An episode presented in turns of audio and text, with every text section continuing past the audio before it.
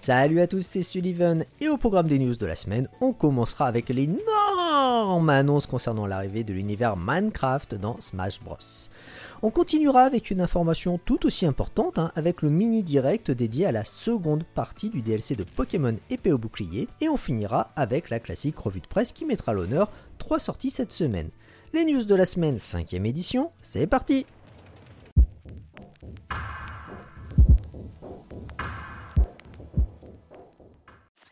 Allez, on commence tout de suite avec ce qui est sans doute la plus grosse information de cette semaine. Hein. Nintendo l'avait teasé une journée avant. On était donc dans l'attente mercredi dernier de l'annonce du nouveau personnage intégrant le Factor Pass de Smash Bros Ultimate. Et on peut dire qu'on n'a pas été déçu.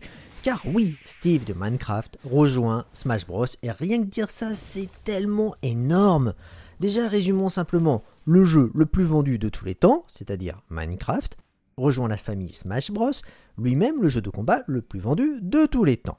Dans sa brève allocution, Sakurai en rigole lui-même en disant qu'il était à la base réticent à cette idée, non pas qu'il n'aime pas l'univers Minecraft, hein, bien au contraire, mais que le boulot pour amener Minecraft dans l'univers Smash Bros est tout simplement titanesque. Tous les niveaux ont donc été revus pour pouvoir ajouter la possibilité de créer des blocs et de s'en servir comme des plateformes par exemple, ou encore se servir du wagonnet dans les pentes. Bref, le boulot est énorme et ça explique en partie le temps qu'il a fallu attendre pour avoir un nouveau personnage. Alors je dis bien en partie, hein, car on se doute bien que la Covid et l'obligation du télétravail n'a pas aidé. En parlant de l'attente justement, à l'heure où cette vidéo est diffusée, nous ne savons toujours pas quand ce personnage sera disponible. En effet, Sakurai nous a donné un autre rendez-vous pour plus de détails, mais ça va arriver très vite, hein, puisque la grosse vidéo de présentation, d'une durée de 45 minutes, aura lieu samedi 3 octobre à 16h30. Et c'est confirmé, la date de sortie sera annoncée à ce moment. C'est surtout à l'occasion de cette vidéo qu'on apprendra beaucoup plus sur le maniement de Steve et sur le niveau qui lui est dédié. Quoi qu'il en soit, on voit déjà clairement que Steve semble combattre à l'épée ou à coup de pioche, et que la pose de blocs en tout genre fait partie intégrante de son gameplay, comme par exemple les blocs explosifs, et ce fonctionnant avec un détonateur à distance. Gameplay qui sera donc très original par rapport aux autres combattants par le fait de poser ces blocs. Son attaque ultime lui permettra d'envoyer ses ennemis remplis dans une maison de creepers, explosion garantie. Concernant son niveau, qui rappellera forcément l'univers Minecraft, il sera uniquement composé de blocs, et a priori ceux-ci seront déposés de façon aléatoire lors du lancement du stage. On voit d'ailleurs dans la vidéo plusieurs possibilités de stages possibles totalement différents les uns des autres. Je ne cesse de dire que Steve de Minecraft rejoint Smash Bros, mais c'est fou en partie. Car oui, Steve est bien présent, mais aussi Alex, la version féminine de Steve, elle sera aussi présente. Et surtout, on pourra aussi choisir deux ennemis emblématiques de Minecraft, l'Enderman et le zombie. Alors a priori c'est que des skins, hein. de ce qu'on voit il n'y a aucun changement à prévoir dans les mouvements et les attaques, mais on n'est pas à l'abri de quelques surprises. Il faut quand même bien se rendre compte de la portée de cette annonce, car ça va bien au-delà des personnages tant espérés comme Crash de Crash Bandicoot ou Dante de Devil May Cry. Bref, Smash Bros n'a pas fini de nous surprendre et on a hâte de connaître les 4 derniers personnages de ce second Factor Pass.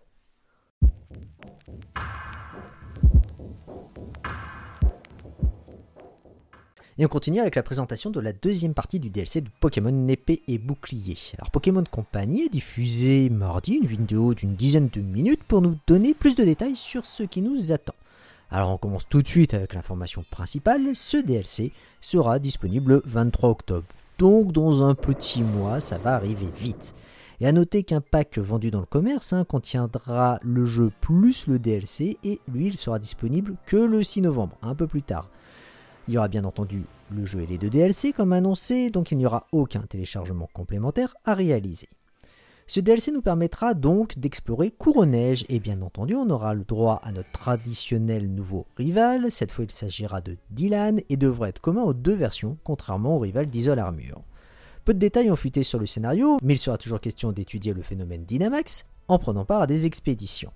Les informations principales qui sont ressorties de cette vidéo sont, eh bien, tout d'abord, et c'est plutôt une confirmation qu'une information, tous les Pokémon légendaires seront présents. Oui, tous. C'est-à-dire de la première génération comme euh, Mewtwo, hein, jusqu'à la huitième. C'est donc une occasion en or pour compléter le Pokédex, pour ceux qui, comme moi, ont raté quelques épisodes. Et c'est aussi une réponse apportée à ceux qui se plaignent de l'absence du Pokédex national. Car non, il est toujours pas prévu de faire revenir tous les Pokémon, de mettre en place le Pokédex national, mais au moins comme ça, on aura tous les légendaires. Attention toutefois, certains légendaires seront exclusifs selon votre version de base, épée ou bouclier. Bon, ça on a l'habitude, faudra faire des échanges.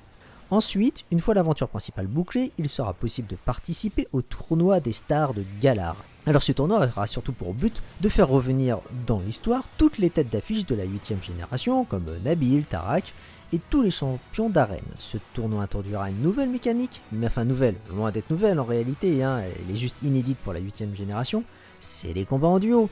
Longtemps réclamés, les voici donc enfin de retour. Et autre information à noter, ce DLC introduira un objet inédit, le patch talent, objet extrêmement rare qui permettra de remplacer un talent de Pokémon par un talent caché. Alors, pour les novices, ça peut paraître anodin, mais pour ceux qui visent la compétition, ça reste un changement important. Niveau nouveau Pokémon, c'est par contre assez léger pour le moment. On a juste vu passer Roi Gada version Galar, évolution de Ramolos version Galar bien entendu, et c'est à peu près tout. Néanmoins, il est à fort à parier que quelques surprises de ce genre seront à découvrir une fois qu'on pourra jouer au DLC. Allez, pour finir ce sujet, sachez qu'il sera possible d'obtenir dès aujourd'hui et jusqu'au 30 octobre 8 versions de Pikachu, chacun portant une casquette différente, casquette que porte Sacha dans l'animé.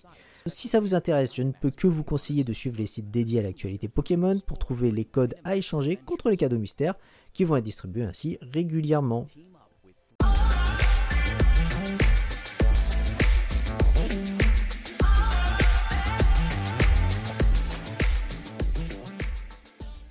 La revue de presse de cette semaine est consacrée à trois jeux, et on va commencer par Roller Coaster Tycoon 3.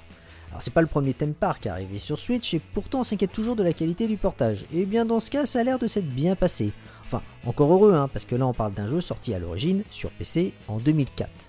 Niveau contenu, c'est correct. On a bien entendu le jeu de base et les deux DLC sortis entre temps. Mais pour justifier un passage à la caisse 16 ans après, les développeurs ont quand même pris soin d'ajouter du contenu inédit qui prend la forme d'une nouvelle campagne et d'un paquet de petites nouveautés comme de nouvelles attractions à installer.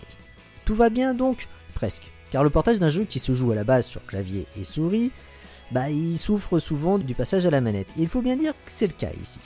L'ergonomie pose des soucis au niveau de la précision, et avec comme conséquence de régulièrement poser des objets pas forcément à l'endroit désiré.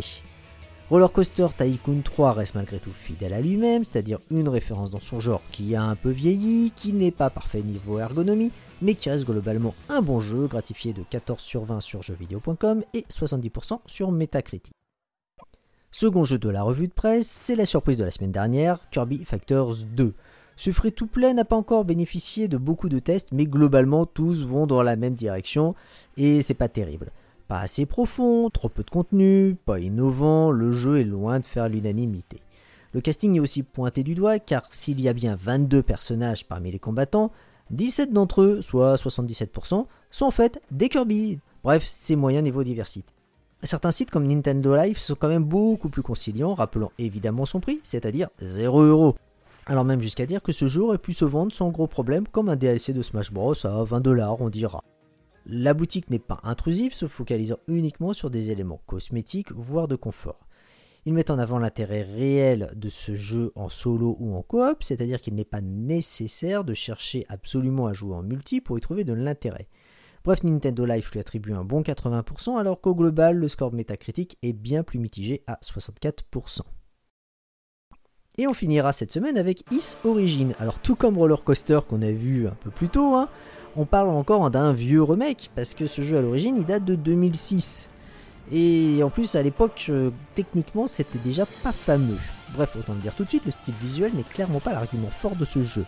Tout est en 3D, oui, mais en 3D qui rappelle les ordres de gloire PS1, mix PS1, PS2 on va dire. Le scénario, point fort de la saga Is, peut aussi diviser. Cette fois, vous allez devoir revivre trois fois la même histoire, mais avec trois personnages différents, relatant chacun cette histoire selon leur point de vue. Cette méthode, propice à de gros retournements de situation, pose aussi un problème, car les trois scénarios se déroulent dans les mêmes décors, les trois héros vont traverser les décors dans le même ordre, donc on aura un sentiment de redite euh, qui arrivera un peu trop rapidement. Oui, mais Comme je le dis, le scénario reste excellent et parfaitement bien écrit. Et puis la musique, bien connue des fans de Is, ce style hyper énergique avec des solos de guitare électrique fait toujours merveille et cet opus ne déroge pas à la règle. Et puis les combats. Is reste encore et toujours un action RPG avec ses combats particulièrement dynamiques. Le site ActuGaming annonce que les combats sont d'ailleurs bien plus jouissifs que dans Trials of Mana par exemple, et c'est donc sur ces points forts que Is Origin arrive finalement à susciter l'enthousiasme de la presse, le titre obtenant un bon 79% sur Metacritic. Pour 20 euros sur l'eShop et 30 euros en version physique, il reste donc un bon investissement. Et bien voilà, c'est fini pour les news de la semaine, 5 édition. N'oubliez pas que le week-end dernier a eu lieu le Tokyo Game Show, qui lui aussi y a apporté son lot d'informations. J'ai sorti en début de semaine une vidéo dédiée à cet événement, donc n'hésitez pas à la voir si ce n'est pas déjà fait. La semaine prochaine va être riche en actu sur Sullivan Gaming, c'est promis, alors d'ici là, jouez bien, bye bye